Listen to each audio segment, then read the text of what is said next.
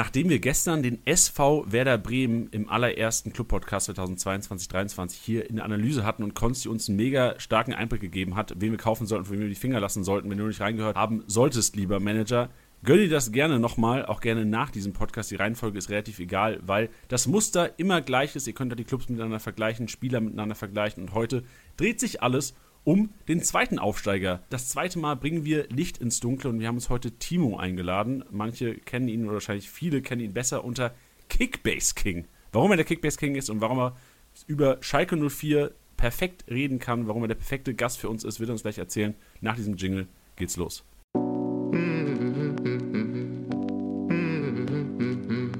Spieltagssieger Besieger. Der Kickbase Podcast. Du hörst die Club Podcast Reihe. Hallo und herzlich willkommen hier beim Kickbase Podcast Schalke 04.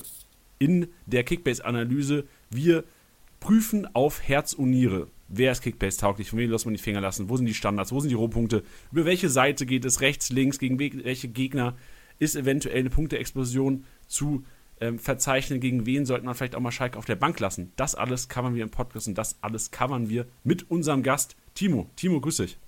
Ja, grüß dich, Janni. Äh, geil, dass ich dabei sein darf. Freut mich sehr. Dann auch noch äh, den glorreichen FC Schalke 04 zu äh, repräsentieren hier. Äh, große Freude. Ja, ich freue mich auch mega, dass das geklappt hat, weil, ähm, das kann ich, glaube ich, aus meiner Sicht einfach so sagen, ich glaube, du bist der perfekte Gast heute für diese Episode. Du bist ein, äh, ein, Kickbase Content Creator, das heißt, äh, das kannst du auch gleich gerne mal erzählen, was du so machst. Kannst auch gerne ein bisschen Werbung für dich machen, weil ich, also ich persönlich finde, was, was du machst, auf jeden Fall stark und du bietest vielen Managern da echt einen Mehrwert und bist nun mal auch Fan des Schalke 04, äh, des Schalke 04. Sagt man des Schalke 04? Nee, von Schalke 04. Ja, von Schalke. Passt. Sehr gut. Ja, willst ja. du uns mal Einblick geben, was, was du so machst und ähm, was, was du mit Kickbase zu tun hast? Äh, genau, ja, ich spiele äh, tatsächlich seit der, ähm, seit, ich glaube, der ersten Kickbase-Saison, ich glaube, es war 13, 14 oder so, bin ich tatsächlich am Start, seit der Rückrunde da, um genau zu sein.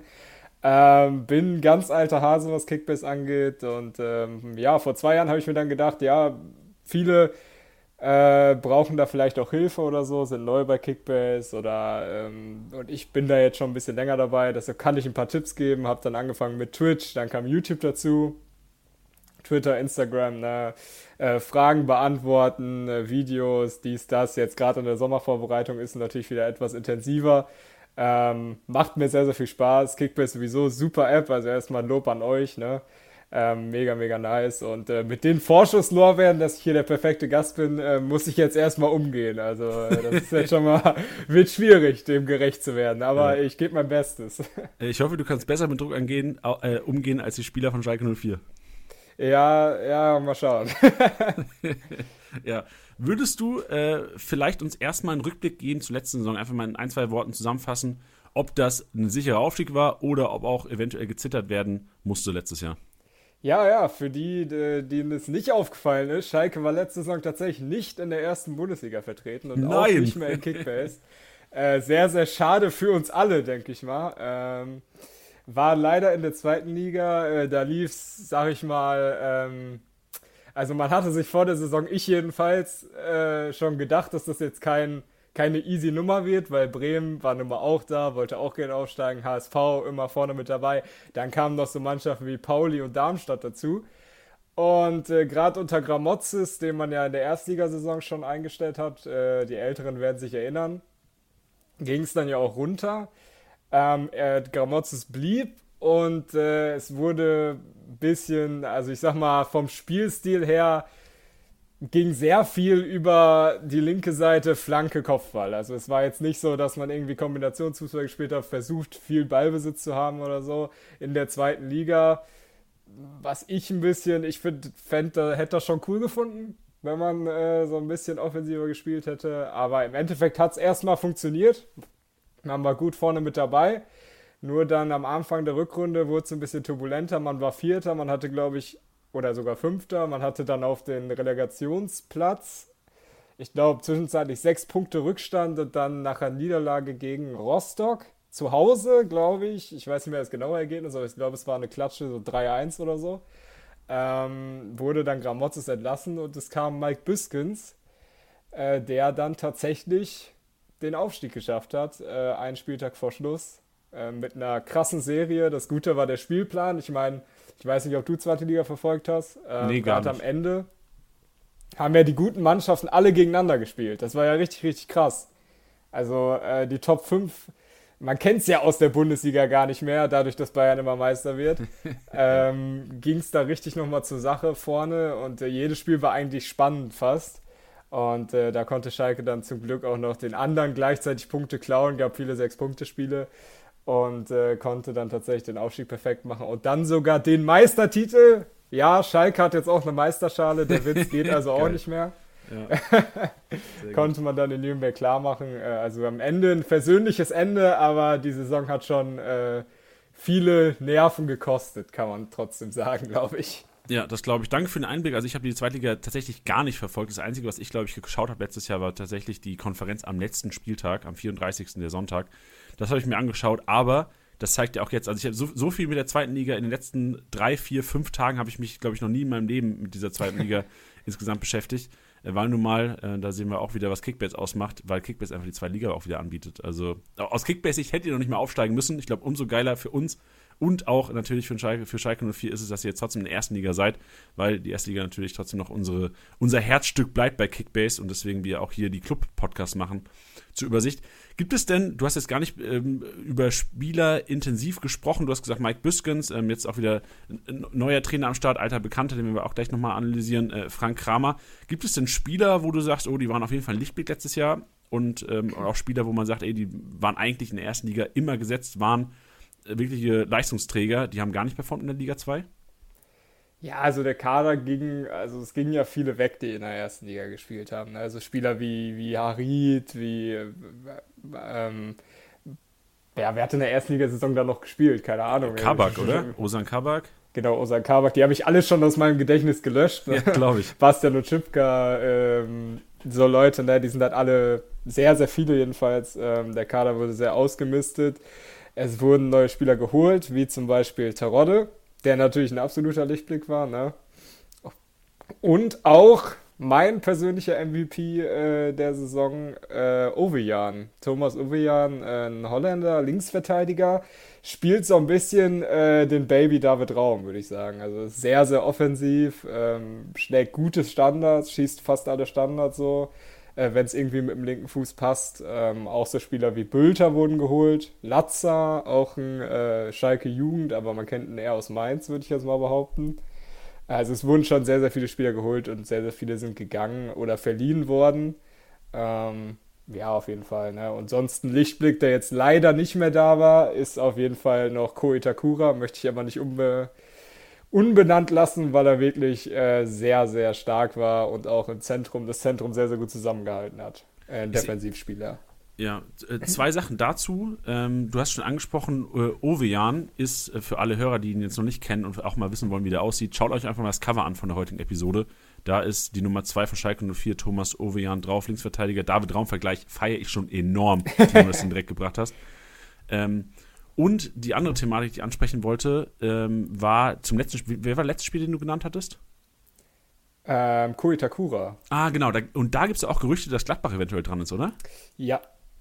Ja, wäre für Gladbach, glaube ich, ein guter Transfer. Okay, ähm, dann bin ich mal gespannt, ob vielleicht unsere Gladbach-Folge bis dahin so ein bisschen was Festeres ist und wir eventuell dann auch äh, vorstellen können. Ja, mal schauen. Also das Gerücht gibt es ja irgendwie schon so seit zwei, drei Wochen und irgendwie geht es aber nicht wirklich voran oder so. Also er ist jetzt erstmal Leihende, also er war nur geliehen bei Schalke, ist jetzt zu City, für alle, die sich das gefragt haben. Und äh, aber verschiedene Bundesliga-Clubs, glaube ich, Frankfurt war auch mal dran, glaube ich. Ich glaube so Hoffenheim, Gladbach, diese Range von Vereinen haben da, glaube ich, mal äh, nachgefragt. Gladbach auf jeden Fall am, am äh, wahrscheinlichsten.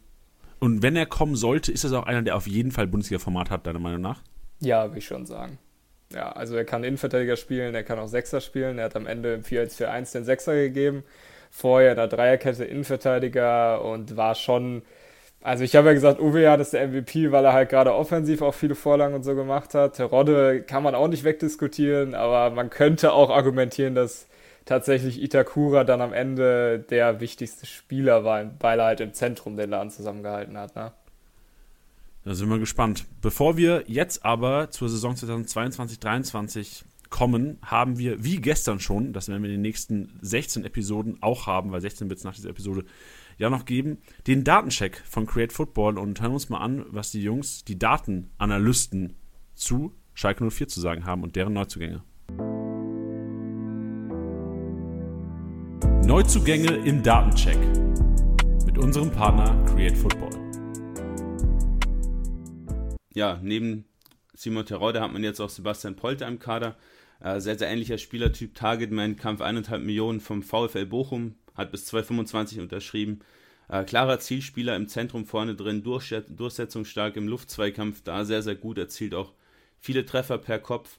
Ähm, abschlussstarker Stürmer, gerade in der Box wirklich gefährlich mit einer guten Positionierung, ähm, aber auch sehr mannschaftsdienlich. Also könnte tendenziell auch mit Terodde spielen, aber vermutlich äh, entweder Terodde oder Polter. Deshalb Startelf-Potenzial vorerst eher nicht, trotz der Ablösesumme, weil Terodde wohl gesetzt sein wird.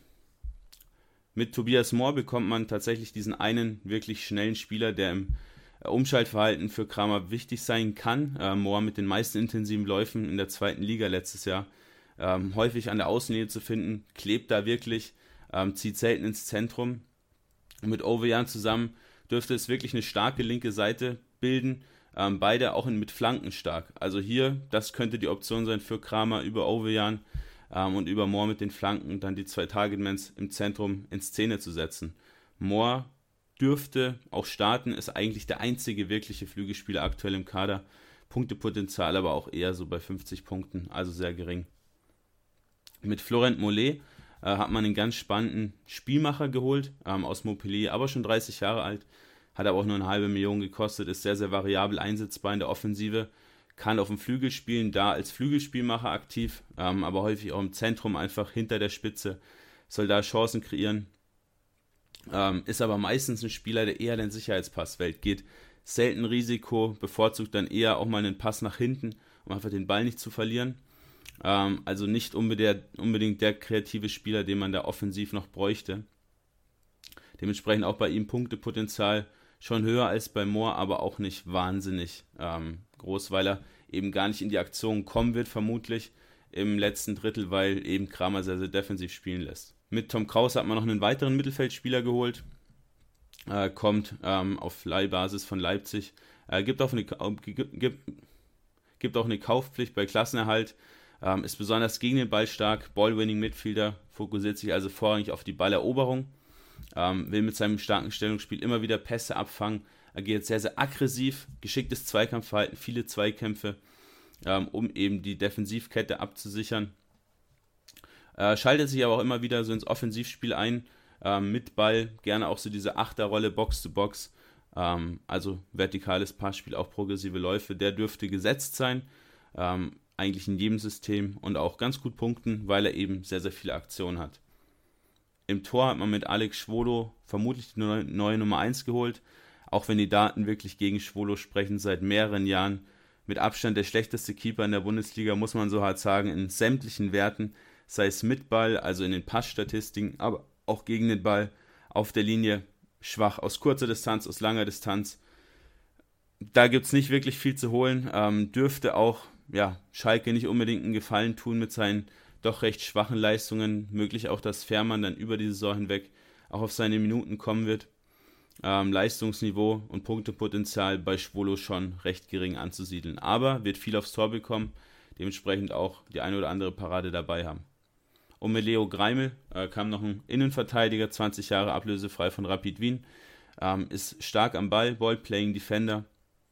Äh, war jetzt lang raus mit einem Kreuzbandriss, aber dürfte bis zum Saisonstart auch wieder halbwegs in Form sein, halbwegs fit sein, um auch einzugreifen. Wird zu Beginn vermutlich eher Ergänzungsspieler sein, Rotationsspieler.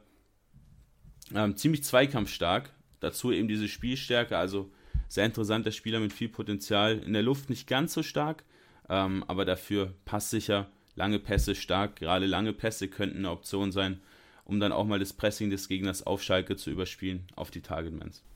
So, Timo, da war jetzt einiges dabei. Polter, Greimel, Mollet und Co. Ich reiche dir einfach mal jetzt den Staffelstab. Nimm das Ganze mal an und verarbeite das. Was sagst du zuerst mal zur Analyse? Hast du was, hast du Ergänzungen oder auch siehst du Sachen eventuell anders?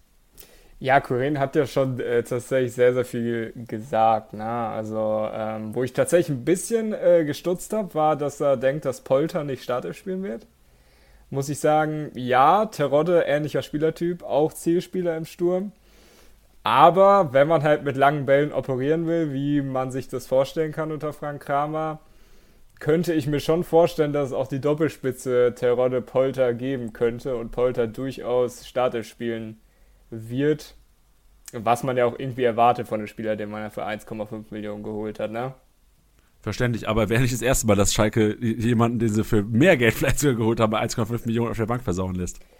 Ja, gut. Äh, das könnte tatsächlich sein. Ja. Es, äh, da, da hätte ich tatsächlich auch noch ein paar Ergänzungen bei genau diesen Spielern, die du gerade meintest. Äh, die hat Kyren weggelassen, was auch vollkommen okay ist. Ich habe es noch mit reingeschrieben, weil es eigentlich Zugänge sind, nämlich Leihrückkehrer. Ne? Harid, Kabak, Boschdoan, sind Matondo, sind so Spieler, die halt jetzt auch eigentlich wieder im Kader sind. Ne? Aber äh, die werden verkauft werden, ist auf jeden Fall von auszugehen. Ja, sonst weitere Abgänge.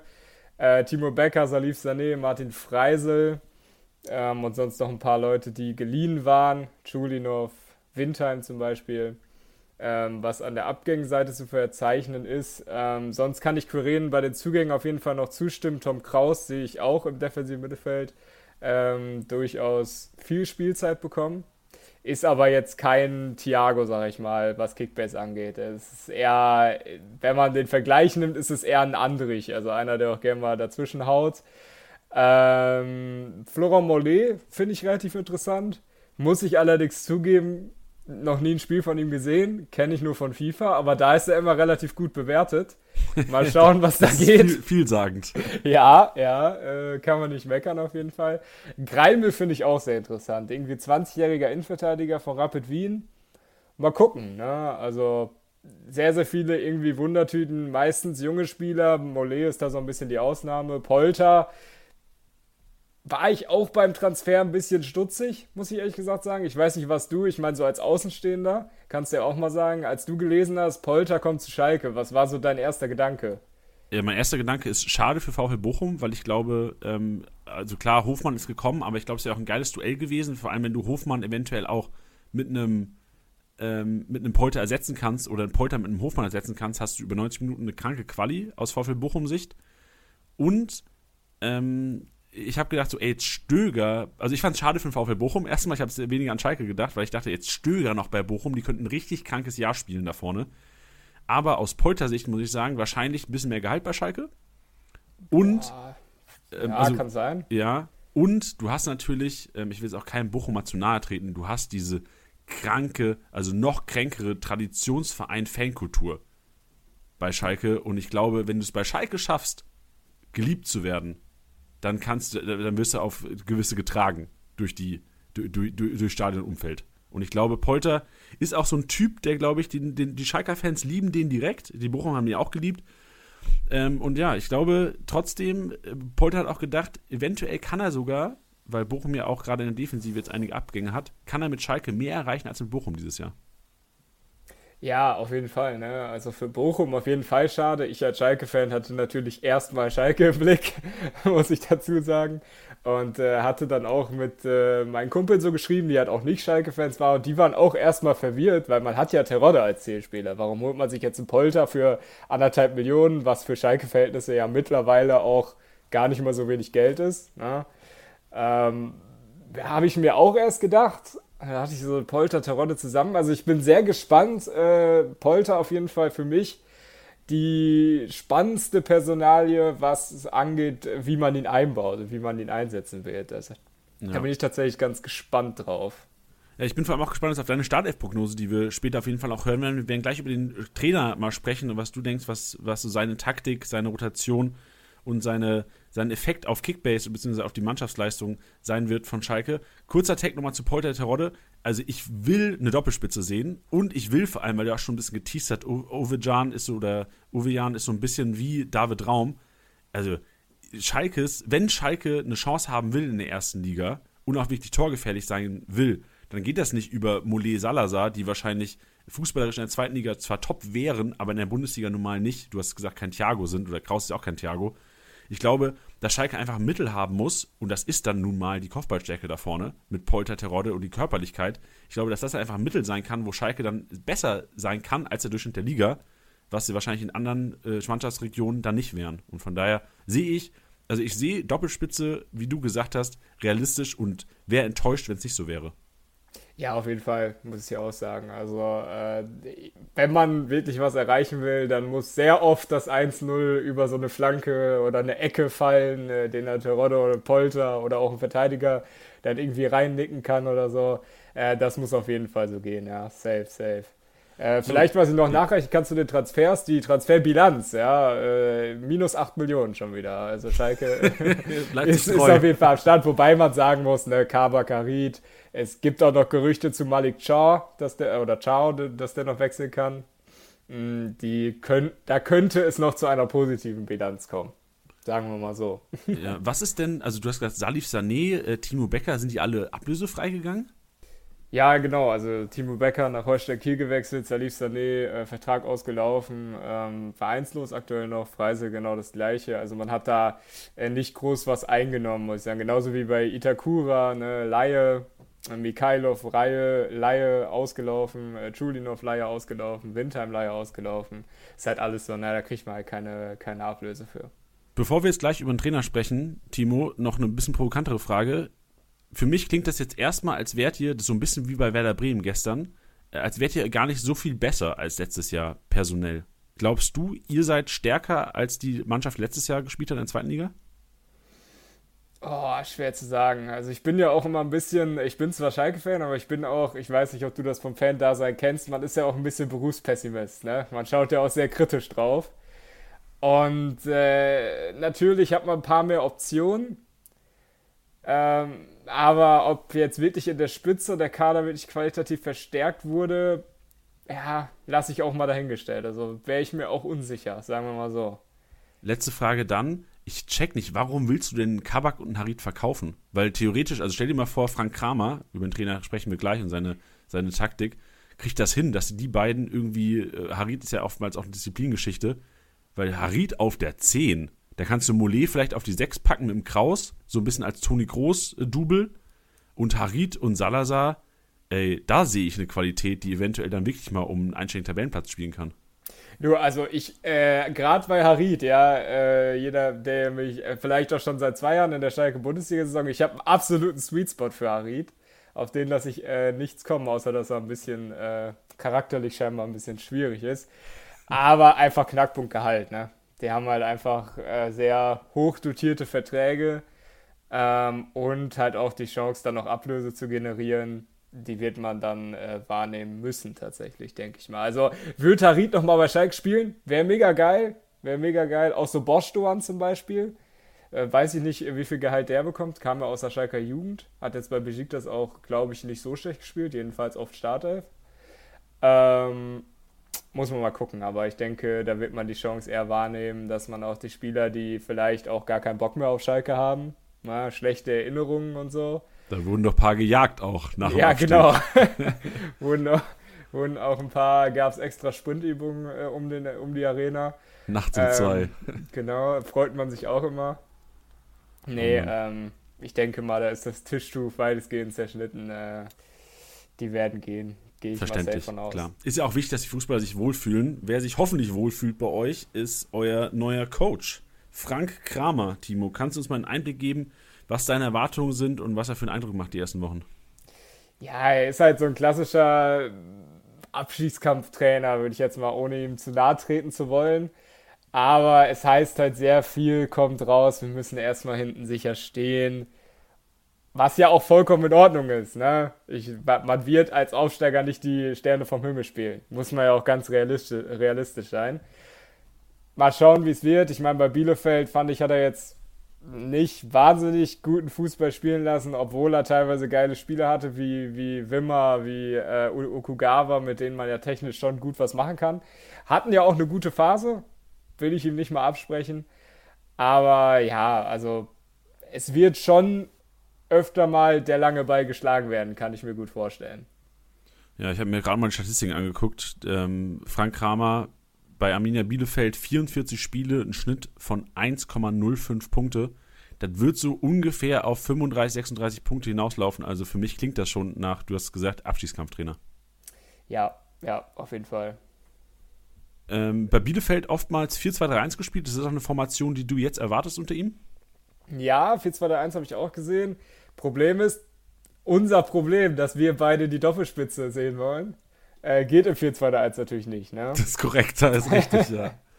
Also denke ich mal, dass vielleicht auch so ein 4-4-2, 4-2-2-2, je nachdem, ähm, rausgeholt werden könnte. Oder wenn man, wenn er ganz experimentell ist, vielleicht sogar ein 3-5-2.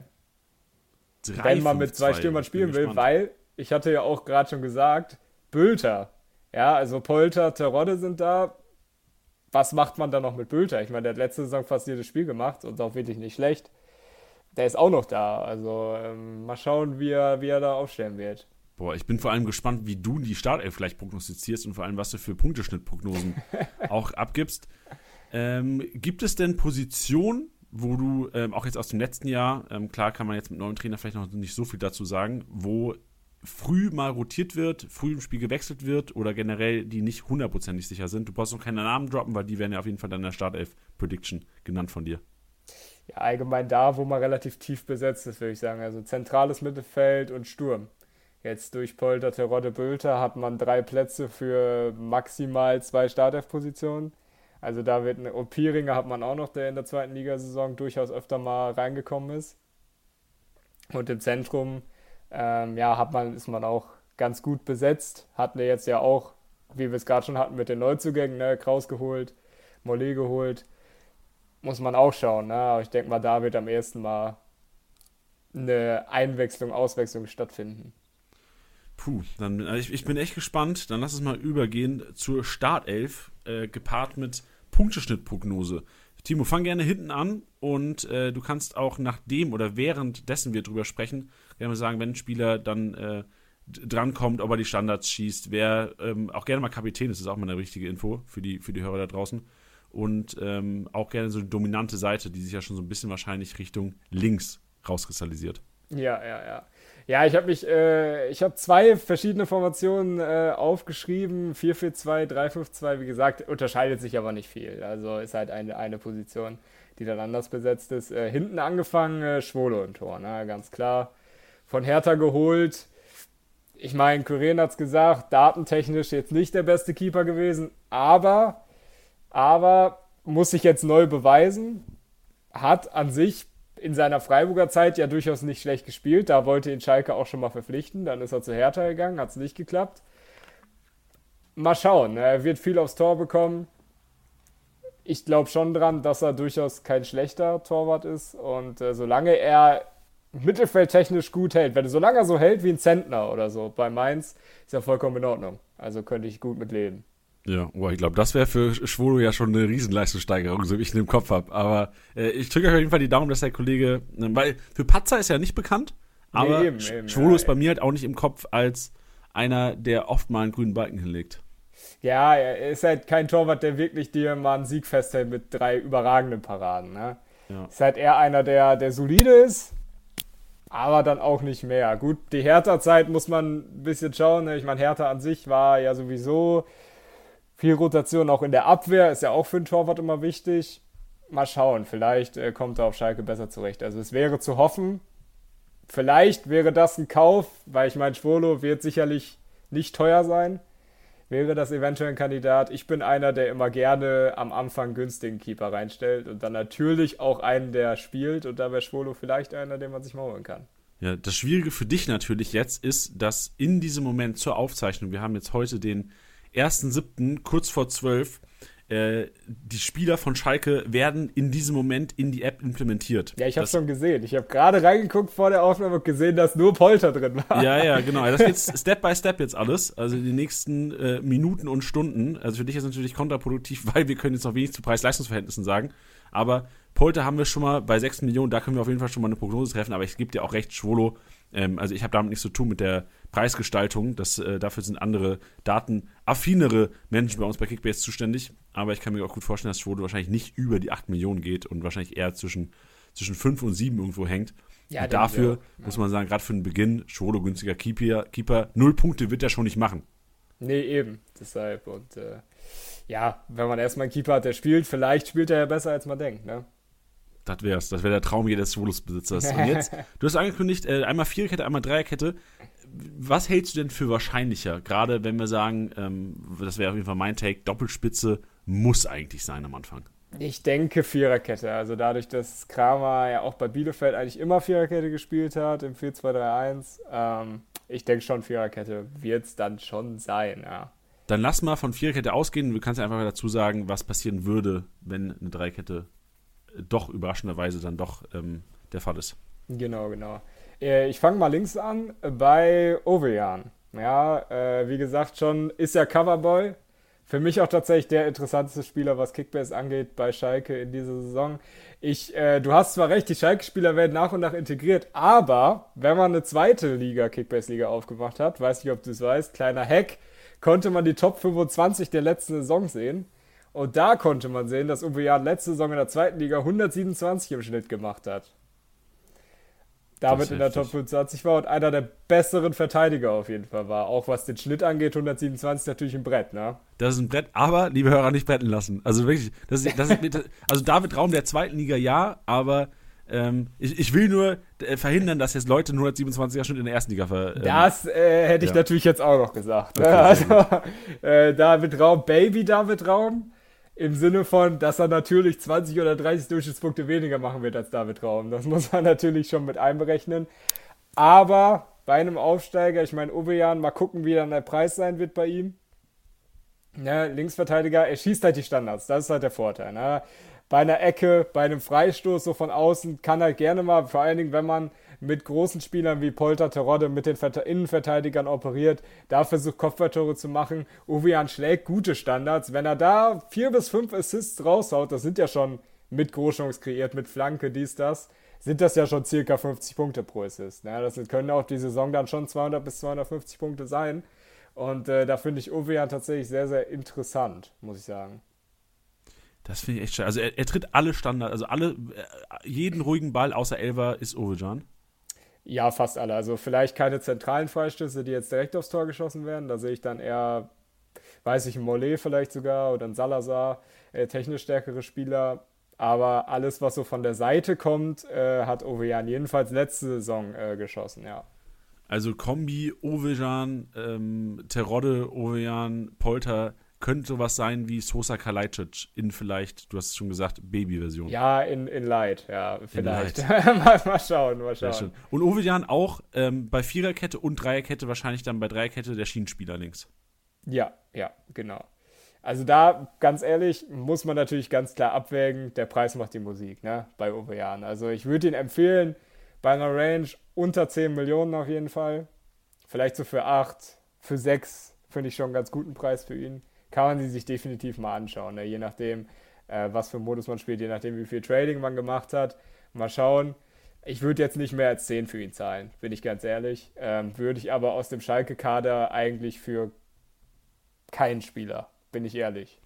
Oh, du wirst für keinen Spieler über 10 Millionen zahlen? Mm, nee, tatsächlich. Aber ich bin. Es kommt halt drauf an, ne? Keine Ahnung, wenn es jetzt 11 sind, ist okay ich rechne halt immer von am Anfang der Saison, ne? wenn man wenig Geld zur Verfügung hat, wo man ein bisschen darauf achten muss aufs Geld. Weiß ich nicht, ob ich für einen Spieler äh, von einem Aufsteiger, die jetzt auch nicht wahnsinnig viel im offensiven Drittel operieren werden, denke ich mal, ob ich da äh, mehr als 10 Millionen zahlen würde. Nee.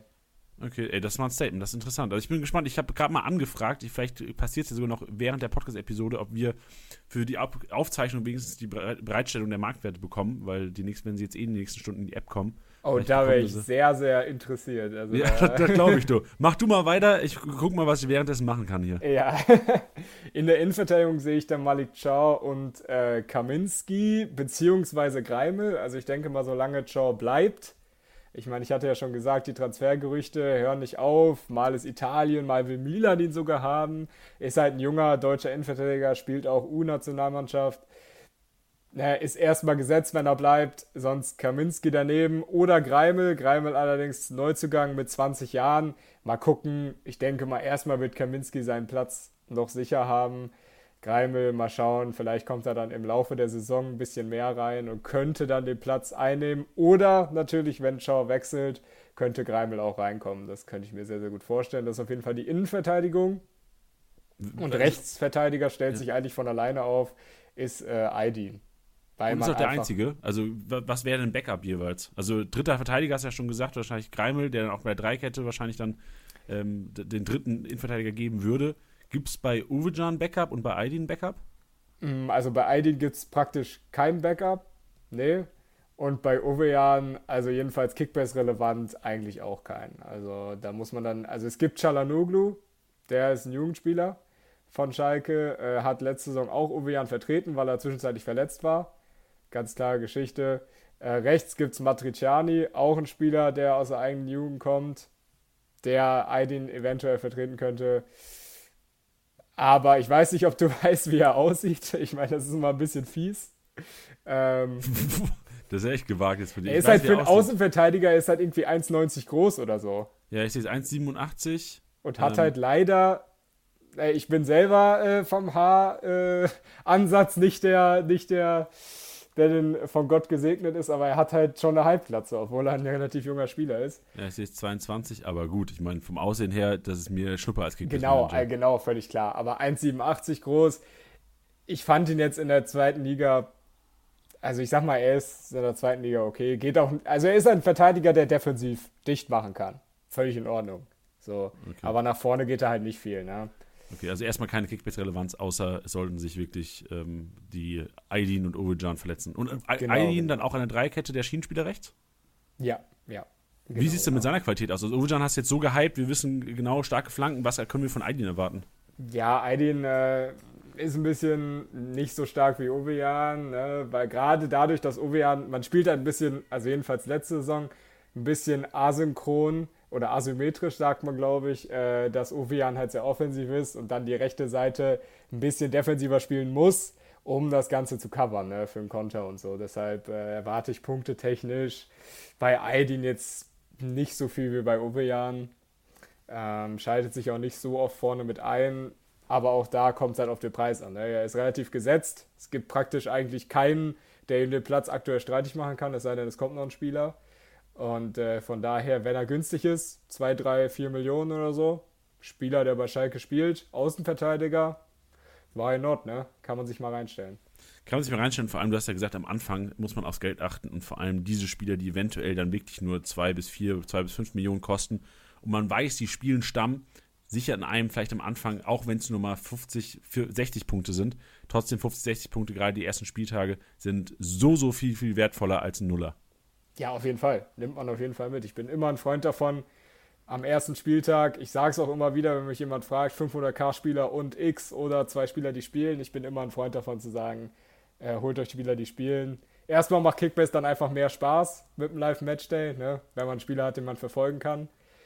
Und äh, ja, es ist immer die Möglichkeit, dass mal, weiß ich, dem Ball vor die Füße fällt, den nach der Ecke oder so oder eine Flanke reinschlägt, einen Assist mitnimmt oder so oder einfach mal zu Null spielt. Ja, es kann alles mal sein und deshalb bin ich immer ein Freund davon, äh, mir elf Spieler zu holen, die auch spielen.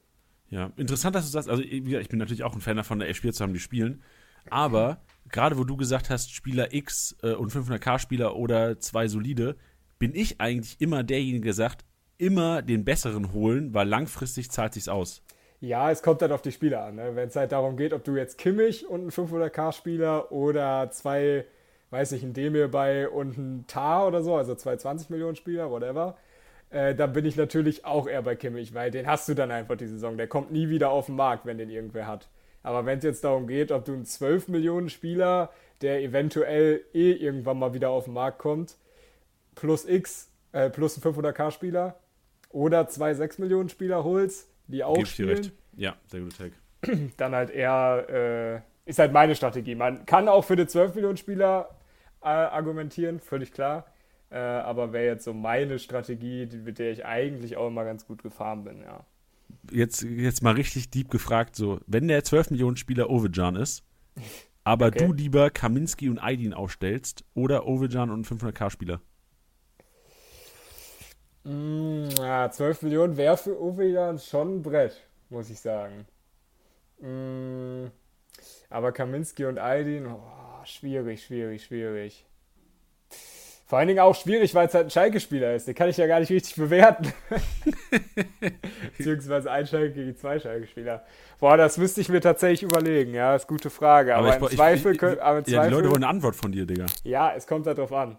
Ist das jetzt oder ist das vor dem ersten Spieltag, einen Tag vorher oder so? Es ist ein Tag vom ersten Spieltag. Du musst dich entscheiden, stellst du Ovejan und von mir aus äh, Matriciani auf oder gehst du mit Kaminski und Aydin? Erster Kamin, Spieltag. Dann nehme ich Kaminski und Aydin.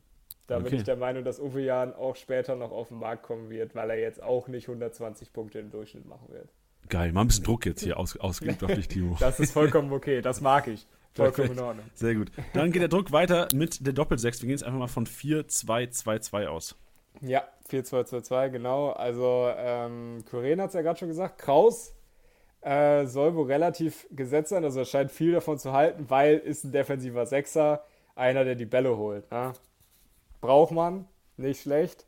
Als Ersatz dafür hätte man noch Palsson, der aber für mich wirklich der Inbegriff von einem Zweitligaspieler ist. Also, ich will ihm nicht zu nahe treten hat seinen Dienst auf jeden Fall gut gemacht, war auch zwischenzeitlich Kapitän tatsächlich, als äh, der eigentliche Kapitän, zu dem ich gleich komme, äh, ausgefallen ist.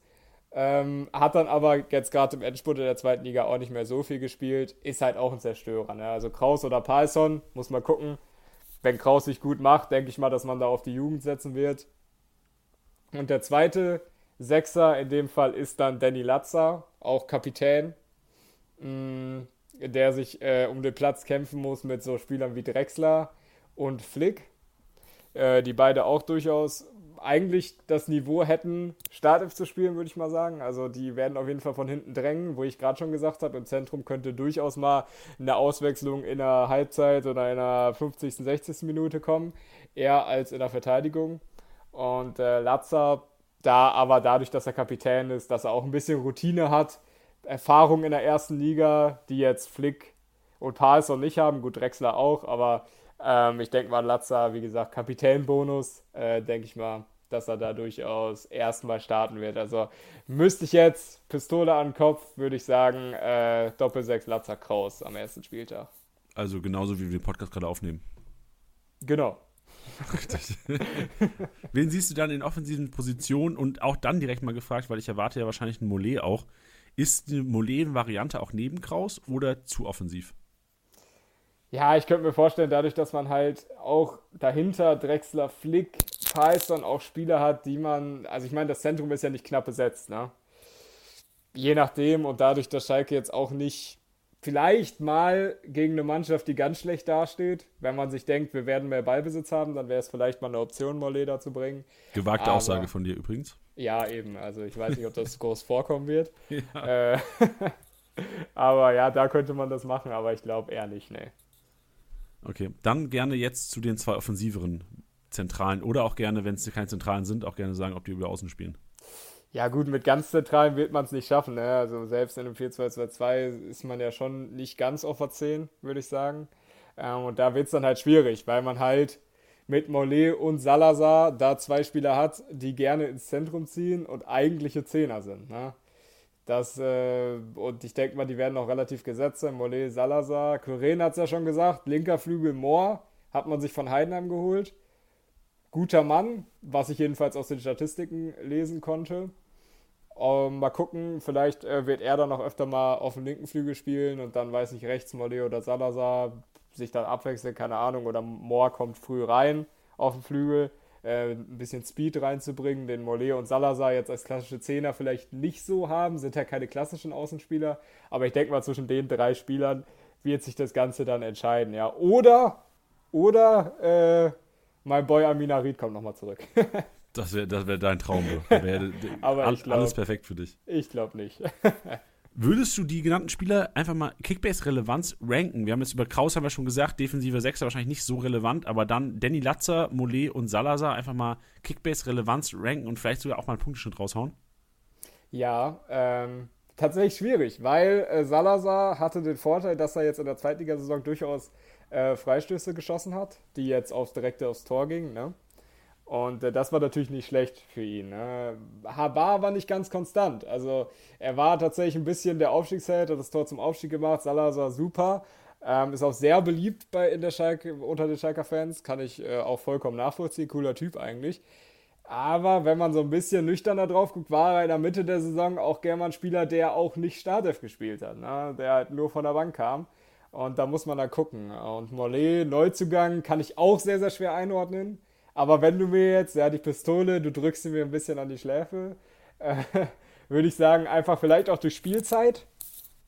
Oder geht es um Punkteschnitt? Punkteschnitt oder Gesamtpunkte? Ich will Kickbase-Relevanz. Also auch gerne ähm, Punkteschnitt eher, weil man weiß ja nie, ob verletzt oder so. Ja, ja. Aber wenn, wenn, wenn sie spielen, wie performen sie dann? Ja, dann äh, wahrscheinlich tatsächlich würde ich mir am ehesten Latzer holen, weil ich einfach weiß, der ist Kapitän, der spielt ist auch eher, ne, Kraus, der defensivere, Sech defensivere Sechser. Ich denke, Latzer wird dann eher was im Spielaufbau machen. Kann er auch. Ist jetzt kein, auch kein Thiago, logischerweise. Aber äh, kann ein bisschen mehr im Spielaufbau machen als Kraus. Und danach kommen dann Mollet und Salazar.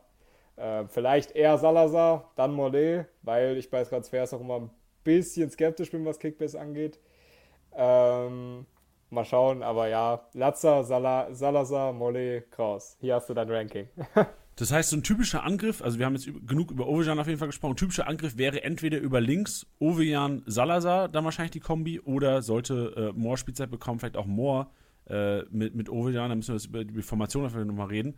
Oder tatsächlich in Verteidigung dann über Latzer, der dann die Zentrale so ein bisschen den, den kleinen Kimmich machen könnte. Genau, genau, der dann vielleicht auch mal einen Halbhohen oder einen hohen Ball auf Terodde, ne, Klatsch oder äh, mit dem Kopf zurücklegen und dann ähm, hinter die Ketten kommen. Ja, mal schauen. Sowas, so könnte ich mir das vorstellen, ja.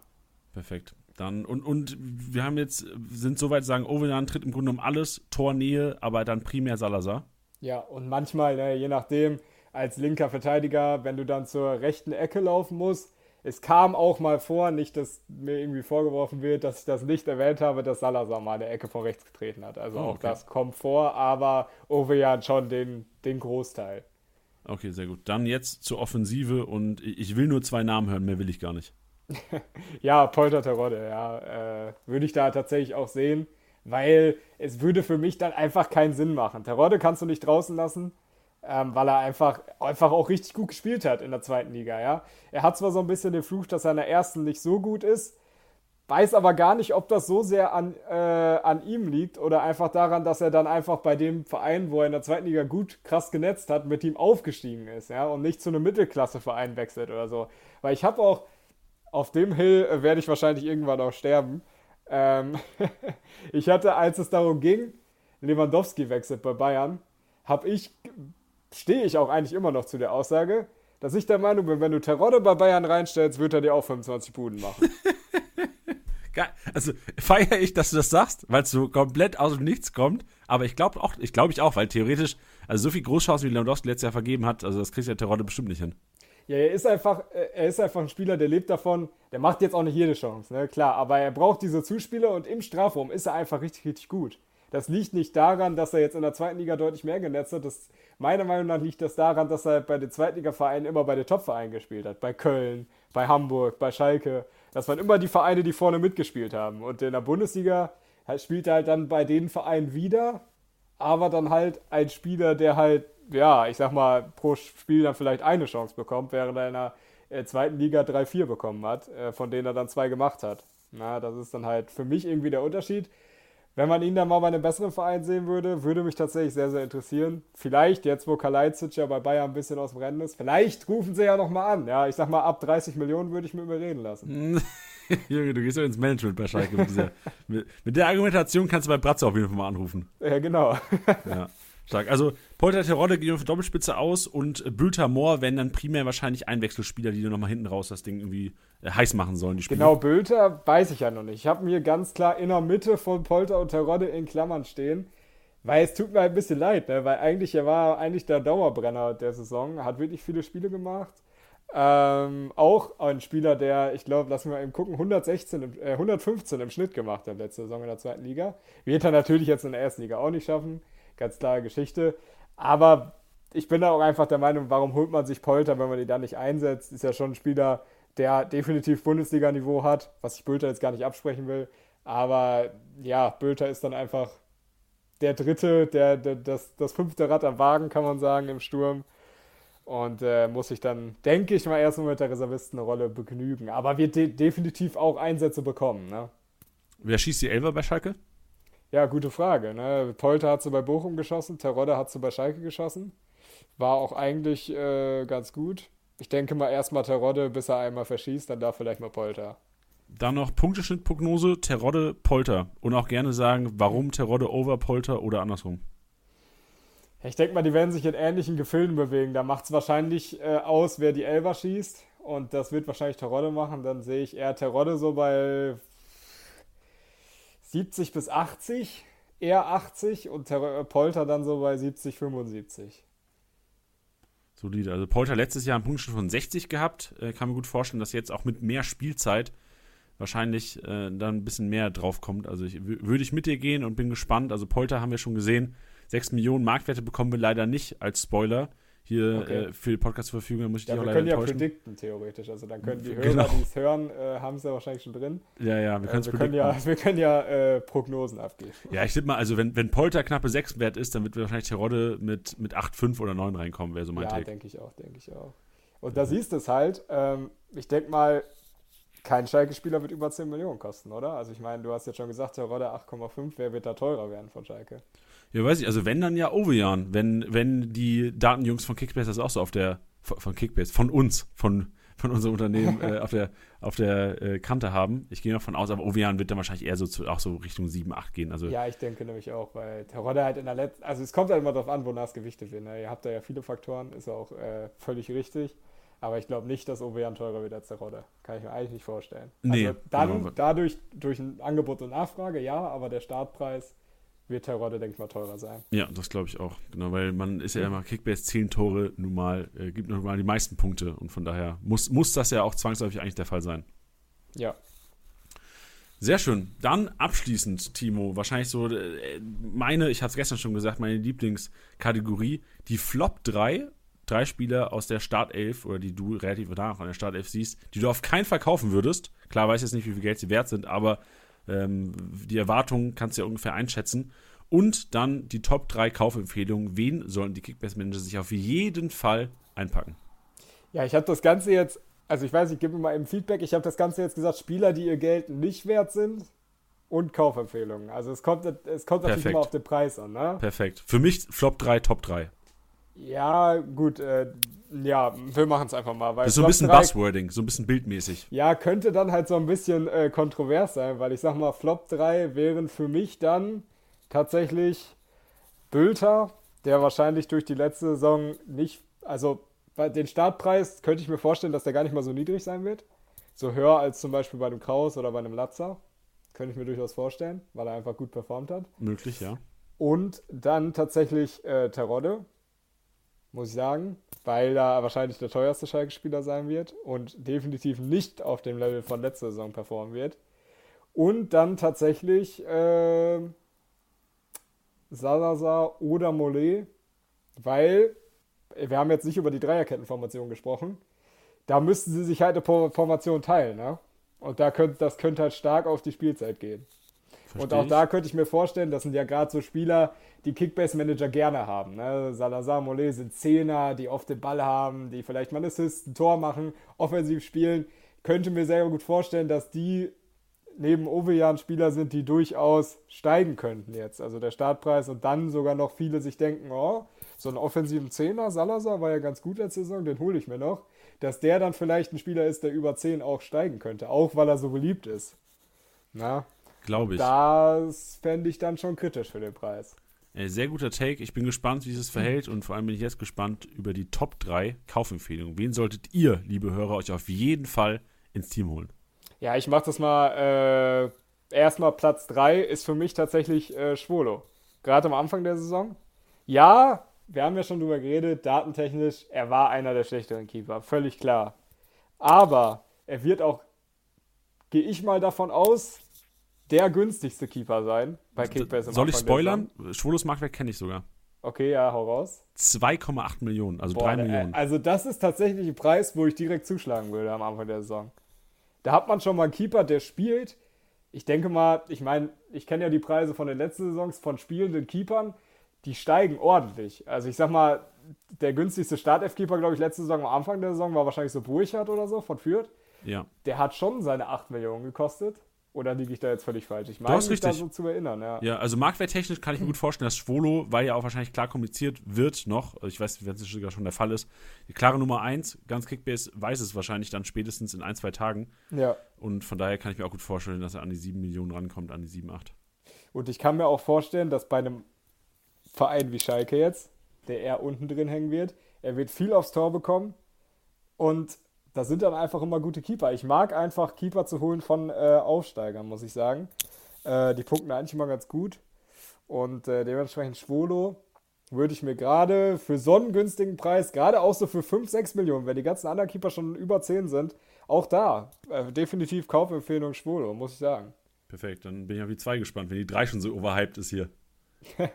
2 ist äh, Malik Chow, gesetzter Innenverteidiger wird viel zu tun haben einfach. Ne? Da sehe ich viele Punkte in Sachen geklärt, weil er sehr, sehr groß ist, kopfballstark, körperlich stark. Ich kann mir auch sehr, sehr gut vorstellen, dass er diese Saison, wenn er nicht wechseln sollte, definitiv den nächsten Schritt machen wird. Wie gesagt, spielt U-Nationalmannschaft auch tatsächlich, ich glaube, Startelf die meisten Spiele und äh, ist eigentlich wirklich ein guter Mann. Hat es bei Schalke jetzt nicht immer zeigen können, weil er im Spielaufbau jetzt nicht der allerbeste ist. Aber Spielaufbau, habe ich ja schon gesagt, wird gerne mal ab auf Uwejan raus oder halt mal den langen Ball. Was soll's? Es geht schon klar. Ich denke mal, Ciao wird Defensivpunkte auf jeden Fall gut machen. Geklärt, gibt immer fünf Punkte. Die nimmt man sehr, sehr gerne mit. Schuss geblockt, auch mal die 10 mitnehmen. Völlig in Ordnung. Für mich Platz 2 Ciao, auch weil er vollkommen gesetzt ist. Stark. Ey, und wir haben die Marktwerte gerade bekommen von Schalke. Wir können sie jetzt hier im Podcast, also die Leute, die, sind, die werden ja heute Abend erst ab 18 Uhr hören können, dann wissen sie es selbst schon wahrscheinlich. Aber ja, wir können geil. jetzt damit auch arbeiten auch. Ähm, soll ich einfach mal kurz vorlesen für dich und du kannst dann verarbeiten? Ja, auf jeden Fall. Wir gehen, wir gehen die, siehst du, man muss nur lang genug labern, dann, äh, dann kommen die Marktwerte. Ey, und vor allem, also. ey, zweiteuerster Schalker, Marius Bülter, 7 Millionen, auf keinen ja. Fall kaufen, liebe Leute. Habe ich ja schon, äh, dachte ich mir schon fast, weil Spieler dir Geld nicht wert sein können, ja. Teuerster Schalker Simon Terodde, 7,8 Millionen. Okay.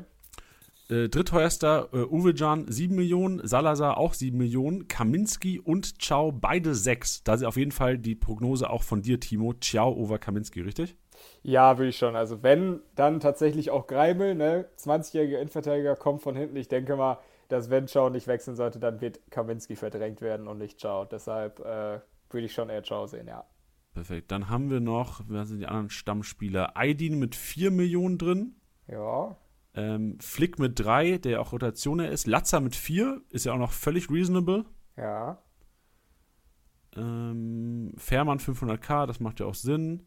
Äh, Matriciani 1 Million, das macht ja auch Sinn. Dann haben wir noch Drexler mit 5, auch auf keinen Fall ja, kaufen. Ja, ich auch nicht, nee.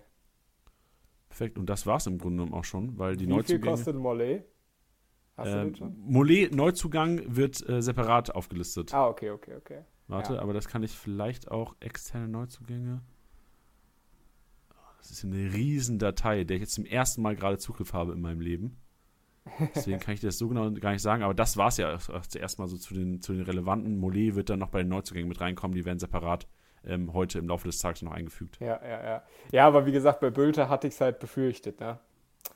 da ist halt so ein bisschen das Problem, dass er halt die letzte Saison wirklich, wirklich gut war. Und jetzt halt ein bisschen das Problem hast, dass er nicht mehr Stadion spielt, wahrscheinlich. Top. Ey, perfekt. Also, ähm, ich, ich freue mich mega, dass es noch geklappt hat hier mit den Marktwerten und wir können direkt jetzt mal deine Nummer 1, deine Top-Kaufempfehlung, hoffentlich passt es auch mit dem Marktwert. Ja, man hat schon rausgehört, ne? Thomas Uwejan für mich, äh, Baby David Raum, also wirklich Baby, ne? Bitte keine 120 Punkte erwarten. Muss man schauen. Ich rechne mit so 80 wenn es richtig gut läuft, wenn Schalke viele Standardtore macht, könnten es auch 90 werden. Mal gucken, und die ein oder andere zu Null wäre ja auch nice. Ne? Kriegt da als Verteidiger halt auch immer die 30 fürs zu Null. Mm, da könnte sie vielleicht sogar auf die 90 kommen, aber ich sehe ihn eher bei 80, so 70, 80, eher 80. Und für 7 Millionen ist es auch kein schlechter Preis, passt ganz gut, so ungefähr hätte ich ihn auch predicted.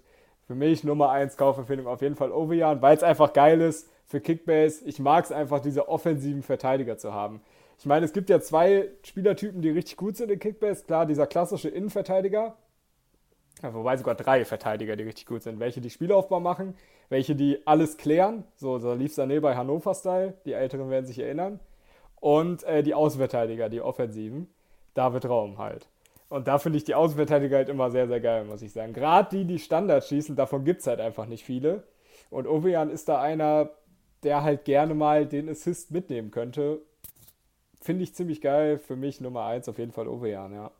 Gute Kombi auch. Ovian, Ciao, Latzer. Die, also die drei ist auf jeden Fall so bei mir, äh, sind bei mir hängen geblieben. Latzer vor allem auch für 4 Millionen, der wahrscheinlich dann auch in ein, zwei Wochen wahrscheinlich bei 6, 7 rumlungern ja, ja. äh, wird. Aber äh, sehe ich auch als sehr relevant, vor allem, weil er halt, das ist auch so die Position, warum Sechser eventuell teilweise relevant sein können, wenn du halt nicht der Spielzerstörer bist, sondern der offensivere Sechser, Spielaufbau.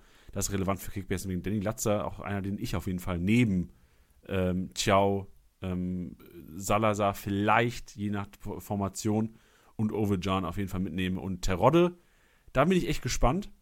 Ähm, zwei, zweieinhalb Millionen teurer als Polter, aber ja, vielleicht auch zweieinhalb Millionen besser als ja, Polter. Mal schauen. Ja, ich meine, bei Latza, den hatte ich jetzt nicht in den Kaufempfehlungen drin, weil er für mich halt ein bisschen das Risiko hat, dass er durchaus mal ausgewechselt werden kann, relativ früh. Ne? Also da stehen hinter halt Flick, Drexler, die werden reinkommen.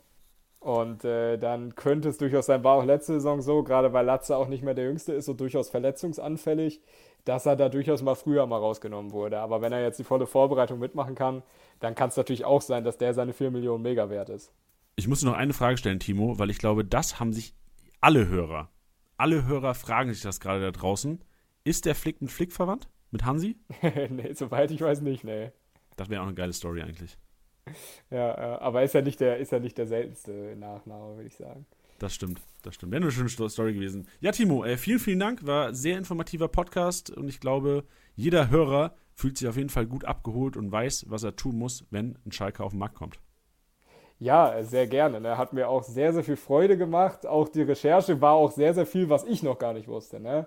Äh, dementsprechend äh, freue ich mich auch auf die anderen Team-Podcasts, weil ich weiß, äh, dass ich mich selbst als ich, Anführungszeichen, die sieht man jetzt nicht, äh, äh ich mache sie jetzt trotzdem in der Luft, als Experte, äh, auch längst nicht alles weiß. Deshalb vor allen Dingen gerade Fans können immer noch deutlich mehr berichten. Und ich hoffe, dass ich das jetzt auch machen konnte, ja.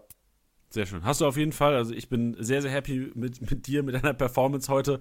Hoffe natürlich für dich und Schalke 04, dass wir eventuell auch nächstes Jahr wieder zusammen hier den Podcast machen können, wenn Schalke die Klasse gehalten hat. Ja, ich würde sagen, da müsst ihr einfach halt auch Team-Podcast zweite Liga machen, ne, wenn Schalke absteigt.